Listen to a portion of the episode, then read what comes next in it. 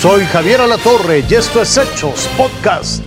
Finalmente fueron repatriados los restos de los últimos migrantes guatemaltecos y salvadoreños que murieron durante ese tristísimo incendio de la estación migratoria allá el pasado 27 de marzo.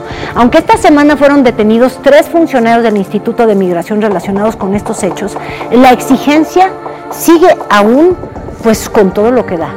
Se quiere que se llegue a las últimas consecuencias y responsabilidades.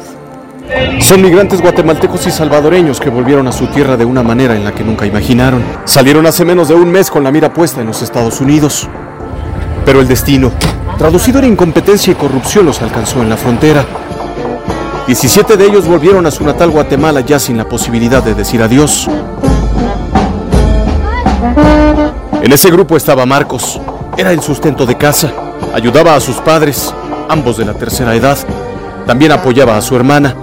Mi hermano se fue para, para cumplir un sueño. Él quería una mejor, una mejor vida para mis padres. Por eso él se fue, decidió ir allá. Pero no cumplió su sueño. Una tristeza similar se sufrió en El Salvador. La nación centroamericana recibió los restos de siete inmigrantes que en marzo pasado iniciaron un viaje que ya no pudieron terminar. Uno de ellos fue Amílcar. Siendo una persona muy especial, te voy para siempre.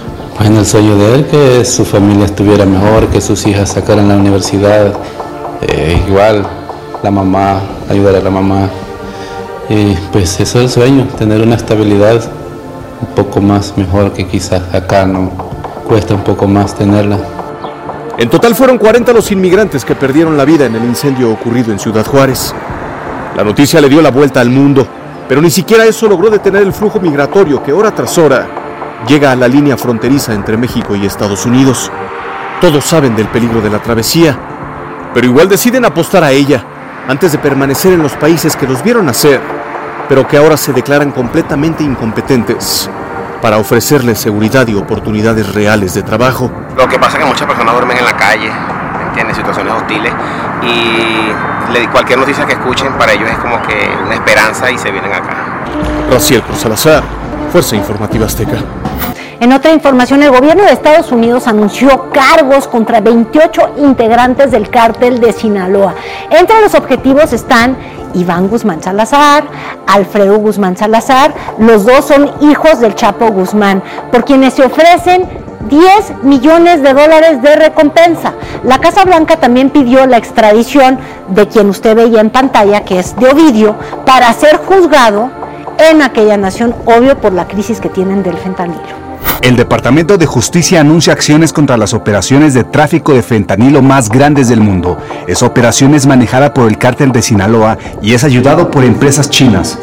Mire, llevábamos ya casi dos meses sin reportar otro fallecimiento en los casos de meningitis allá en Durango, pero desgraciadamente el día de ayer se dio a conocer la muerte de otra mujer.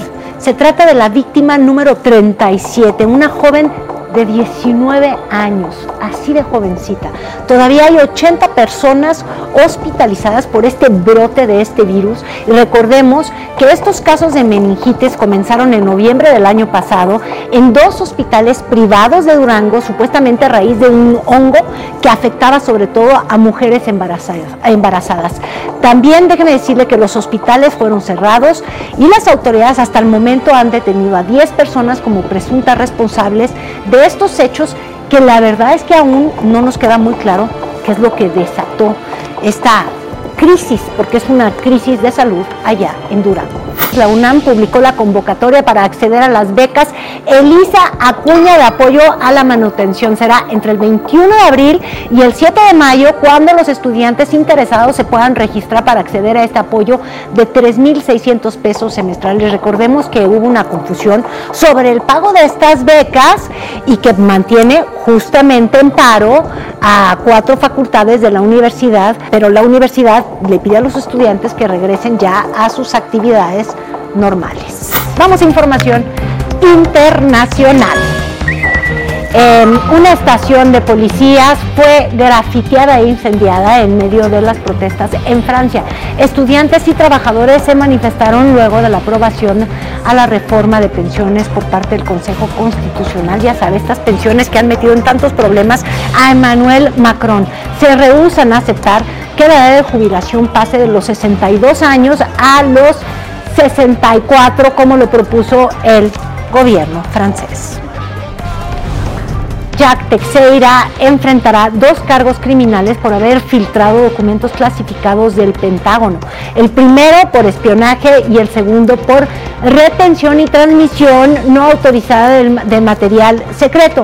De ser declarado culpable va a pasar al menos 15 años en prisión. El presidente Joe Biden ordenó investigar el por qué un joven de 21 años, miembro de la Guardia Nacional Aérea, tenía acceso a este tipo de documentos. El primer ministro de Japón, Fumio Kishida, eh, se preparaba para dar un discurso en el puerto de la ciudad de Wakayama cuando en apoyo al candidato del Partido Liberal Democrático cuando lanzaron un objeto similar a una bomba de humo, el primer ministro resultó ileso y se detuvo finalmente a una persona.